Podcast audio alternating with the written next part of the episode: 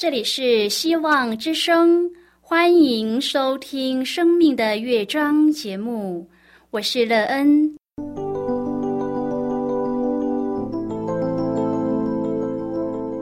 当世界告诉你一切没有盼望，人们对你说你已经没有机会，别忘了，上帝会为你开启一扇窗，上帝的手。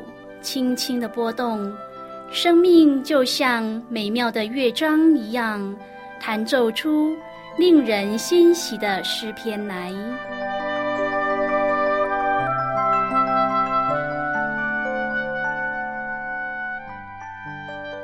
亲爱的听众朋友，平安！欢迎您收听希望福音广播电台《生命的乐章》节目。我是乐恩，很高兴我们又在空中相会了。首先呢，要在空中向朋友您问声好，愿主耶稣基督的恩惠和平安时时与你同在同行。今天呢，要和您分享的题目是耐心等候。亲爱的朋友，当你在生命中需要耐心等候的时候，是什么原因让您可以静下心来耐心等候呢？你期望在等待中得到什么样的力量？待会儿在节目中，我们再一起来分享哦。在要开始今天的节目之前，那个要先为朋友您播放一首好听的诗歌，希望您会喜欢这首诗歌。现在就让我们一起来聆听这首美妙动人的诗歌《希望之声》。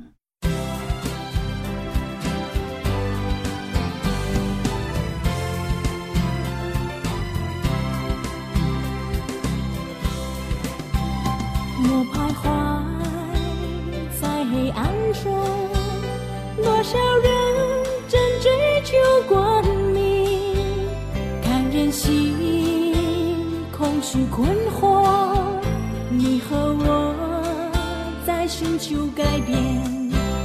多少人渴求希望，多少事却令人失望。有一位宇宙创造主，关心你，愿做你朋友，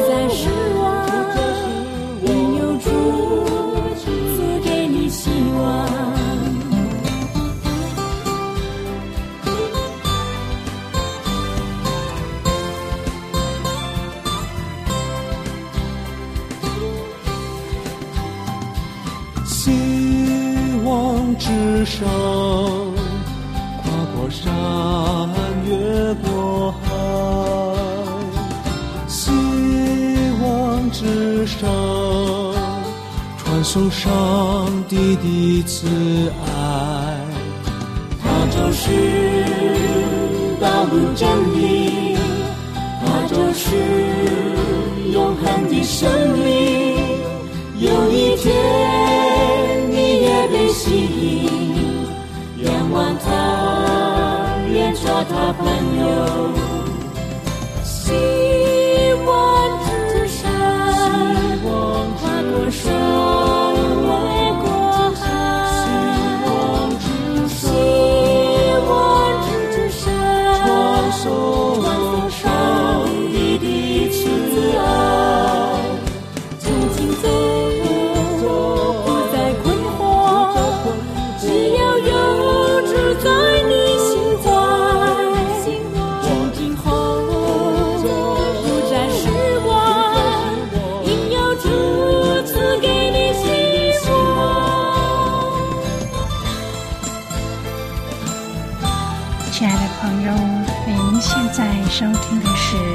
希望福音广播电台《生命的乐章》节目。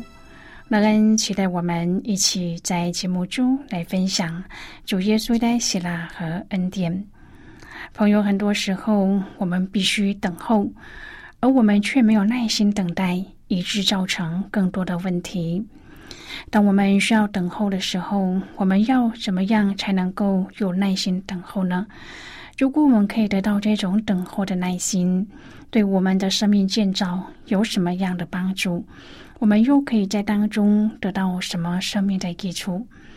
每当这样的时候，朋友您会想到或是求助谁呢？如果朋友您愿意和我们一起分享您个人的生活经验的话，欢迎您写信到乐安的电子邮件信箱，l e e n at v o h c 点 c n。乐恩期望在今天的分享中，我们可以好好的来看一看自己的生命状态。让我们在审视中看见需要，并且可以找到正确帮助的对象，使我们今后的生命都有平安喜乐。如果朋友您对圣经有任何的问题，或是在生活中有重担，需要我们为您祷告的，都欢迎您写信来。乐恩真心希望，我们除了在空中有接触之外，也可以通过电邮或是信件的方式，有更多的时间和机会，一起来分享主耶稣在我们生命中的感动和见证。期盼朋友您可以在每一天的生活当中亲自经历主耶和华上帝赐给我们的力量，让我们在等待中可以在主里重新得力，如老鹰展翅上腾，并且在耐心等候当中得到主要给我们的福分和应许。愿朋友您可以在生活当中遇见耶稣，经历耶稣。亲爱的朋友，上帝的建造有个很重要的秘诀，就是安静。有安静的生命，上帝比较好建造我们。就像妈妈要给孩子穿衣服的时候，常下的一道命令就是：“你站好，不要动。”当你不动的时候，妈妈就很容易将你要穿的衣服套进你的身上。亲爱的朋友，一个好窑匠要塑造一个好器皿，转轴一定要稳定。如果转轴不稳，窑匠的手再巧，也无法将器皿做得合适。同样的，上帝对我们也是这样，他希望我们无时无刻安静下来。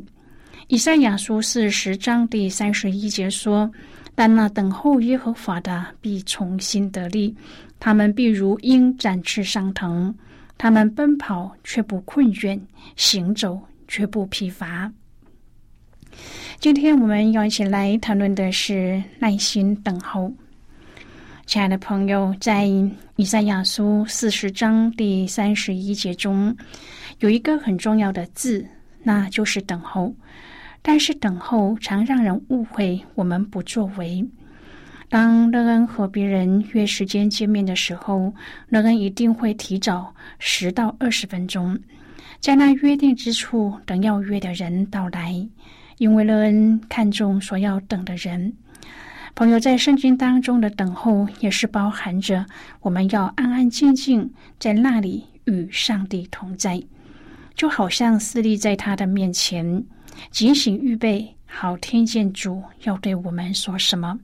或下达什么样的命令去做他喜悦的事，来成就他的荣耀。朋友们，我们也可以说，安静是我们亲近主生活的重要因素。我们等候主，就是准备与他同在，重新得力。在莫安德烈等候神的这本书当中说，每一刻、每一分钟，我等候上帝做工的时候。只是有时我们不晓得他做了什么。亲爱的朋友，我们侍奉乃是来自一颗单纯的心，是基于对上帝的感恩。让我们安静我们的心，专心等候上帝的旨意，做上帝要我们成就荣耀他名的事。哈巴古书二章第三节说：“虽然迟延，还要等候。”在曼谷有一家颇负盛名的餐厅，他们的汤头已经煮了四十五年。每一天，他们只是补充一点肉汤。这种使用陈年老汤头的做法，可以说历史悠久，就像一些剩菜要几天后尝起来才更美味一样。因为长时间的烹煮，味道会更融合，创造出独特的风味。这家餐厅也因为他们的美味汤头而在泰国得到不少的奖项。亲爱的朋友，美好的事物通常都需要等待，但是人类的天性就是缺乏耐心。圣经中有许多要等待的问题，先知哈巴谷就有过沉痛的经历。他在书卷的开头就问道：“耶和华啊，我呼求你，你不应允要到几时呢？”哈巴谷的原意是紧紧抱住。哈巴谷预言上帝将借着巴比伦帝国残酷的入侵，对他的国家犹大施行审判，但是他不明白为什么上帝允许恶人借剥削他人变得昌盛。然而，上帝应许会按他所定的时间带给他们希望和复兴。哈巴古书二章第三节说：“因为这末世有一定的日期，虽然迟延，还要等候，因为必然临到，不再迟延。”犹大人被掳到巴比伦长达七十年，在人看来这是很长的时间，但是上帝是信实的。他所说的话，必要按他的时间来成就。亲爱的朋友，上帝所赐最美的祝福，有一些可能要等一段很长的时间才会到来。但即使迟延，我们仍然要继续定睛仰望他，因为上帝会以完美的智慧和关爱来预备每一个祝福。他总是值得我们等待。诗篇一百零二篇第二十八节说：“你仆人的子孙要长存，他们的后裔要建立在你面前。”卢医师在《返璞归真》一书当中提到，几乎可以确定的是，上帝不在时间内，他的生命不是由一刻及另一刻构成，自有世界以来的每一刻，对上帝来说都是现在。朋友等待的时光常令人感到漫无止境，但是如果我们学会信靠上帝这一位永恒时间的创造者，那么就能够了解我们脆弱的生命在他的手里十分的稳妥。诗篇一百零二篇的作者哀叹自己的年日如日影偏斜，也如草枯干，唯有耶和华的名存到万代。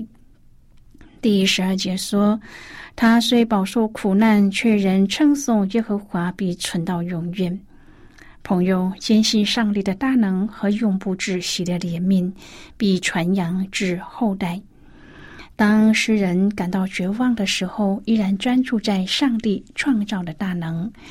即使天地万物都要灭没，上帝却永远不改变。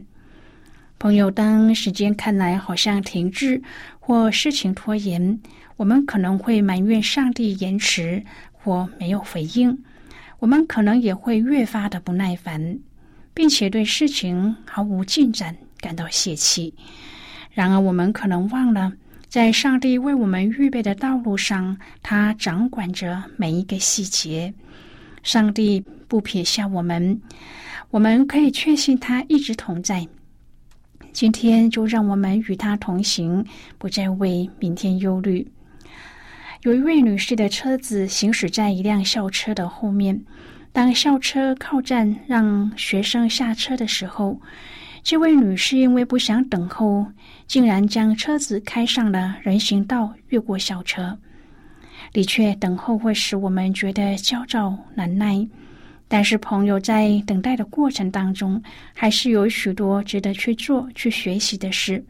耶稣深知知道这个道理，所以他告诉门徒不要离开耶路撒冷，要等候受圣灵的喜。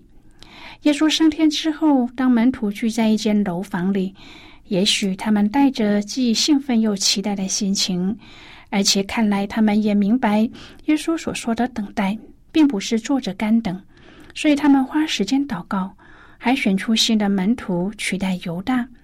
当他们同心敬拜祷告的时候，圣灵就降在他们的身上。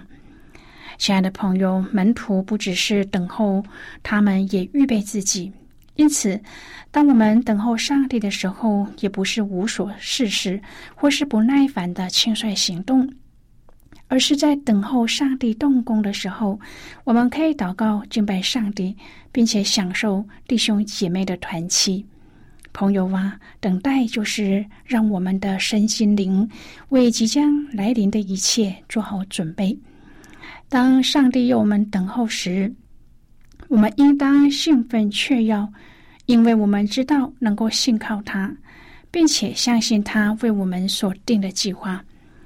亲爱的朋友，生活中常有经历等待，不论是坐公车、等朋友、等结果。然而，便捷的交通和无远佛界的网络世界，好像也逐渐降低我们耐心等候的限度。人们在等候的当下，最直接的反应莫过于煎熬的数算着流逝的时间，伴随着手表指针滴答推移，我们的心情从不耐烦转为愤怒不安，失去主导的安全感，各种感受在内心彼此交错。保罗也常常经历这种忍耐等候的过程。当保罗写信问候各地教会，从听见对方的消息感到满心喜悦，到出于关爱动笔写信，再到发出信件后留心跟进信徒的后续成长，他的等候绝不是一时片刻，而是旷日费时的漫长等待。保罗在经文当中给我们几个等待的秘诀：首先是祷告交托，其次是宽容忍耐，最后是盼望与期待。现在我们先一起来看今天的圣经章节。今天乐恩要介绍给朋友的圣经章节在新约圣经的哥罗西书。如果朋友您手边有圣经的话，那个要邀请你和我一同翻开圣经到新约圣经的哥罗西书一章第十三节的经文。这里说，他救了我们脱离黑暗的权势，把我们迁到他爱子的国里。就是今天的圣经经文。这节经文我们稍后再一起来分享和讨论。在这之前，我们先来听一个小故事。愿朋友在聆听今天的故事时，可以专心而且仔细的听故事的内容。愿朋友在今天的故事当中体验到主耶和华上帝的大爱，并且在等候主来的事上有耐心。愿朋友在耐心等候当中得到从主来的力量和智慧。有一个美妙的生命。那么，现在就让我们一起进入今天故事的旅程之中喽。上帝让我们热心的传扬福音。俊和曾经在某处守候一个多小时，等候上帝的指示，好确定主所拣选的是谁。然而，路上的行人很多，俊和不停的祷告，上帝让他遇见合适的对象。后来，他实在等得很不耐烦，就对主说：“主啊，我可不能浪费这么多时间。”可是，对上帝来说，那些时间可没有浪费。过了一个半小时后，一辆只载有一个人的马车经过。几个时候，主对俊和说话，就像当年主对菲利说话，猜他走到埃提阿伯太监的马车旁一样。俊和上马车后，坐在那人的身边，向他讲论救恩的重要性。他大声的吼着说：“你难道没有事情可以做吗？为什么找上我，对我讲这些呢？”俊和心想，可能是自己找错人了。只得求问主，究竟是不是这个人啊？主清楚的告诉君和说：“没有错，就是他。”于是君和继续的劝他把生命交给基督。不久，那个人果然开始流泪。君和知道是主软化了他刚硬的心。上帝的话已经进入他心里面，君和确信一件善功已经完成了，于是下车目送他的马车离去。过了三个星期，母亲问君和是否对谁传过福音呢？君和很诧异的回答道：“母亲，我经常这么做，你为什么这么问呢？”原来母亲在前一晚去看望一个生病三个星期的病人。他说，他上一次出门，有一位年轻人坐上了车，向他传讲福音。他对那人十分的无礼，那人却非常的有耐性。后来，上帝显明了他的罪，拯救了他。那是他最后一次外出。那天晚上，他就过世了。母亲是根据那人的描述。猜测那个年轻人就是君和。朋友，今天的故事就为您说到这儿了。听完后，对您的生命有什么样的触动和提醒呢？亲爱的朋友，您现在收听的是希望福音广播电台《生命的乐章》节目。我们非常欢迎您来信和我们分享您生命的经历。现在，我们先一起来看《哥罗西书》一章第九至第十四节的经文。这里说：“因此，我们自从听见的日子，也就为你们不住的祷告祈求，愿你们在一切属灵的智慧悟性上，满心知道上帝的旨意。”好叫你们行事为人对得起主，凡事蒙他喜悦，在一切善事上结果子，渐渐的多知道上帝，照他的荣耀的全能，得以在各样的力上加力，好叫你们凡事欢欢喜喜的忍耐宽容，又感谢父，叫我们能与众圣徒在光明中同得基业。他救了我们脱离黑暗的权势，把我们迁到爱子的国里。我们在爱子里得蒙救赎，罪过得以赦免。好的，我们就看到这里。亲爱的朋友，经文提到保罗自从听见消息的日子起，就不住的祷告祈求。这个反应是他最直接而且深厚的属灵信念。对一个祷告的人来说，信心的回应和交托是和上帝连接的关键。有时候，事情从酝酿直到看见结果，往往是不从人愿的。保罗是凡事欢欢喜喜的忍耐宽容。保罗以永恒的目标迁到爱子的国里，作为等候的确据。这最终的应许，足以让我们忍耐等候上帝所应许的盼望。亲爱的朋友，您现在正在收听的是希望福音广播电台《生命的乐章》节目。我们非常欢迎您写信来，来信请寄到乐安的电子邮件信箱，l。e e n at v o h c 点 c n。最后，我们再来听一首歌曲，歌名是《救主耶稣爱心之乐》。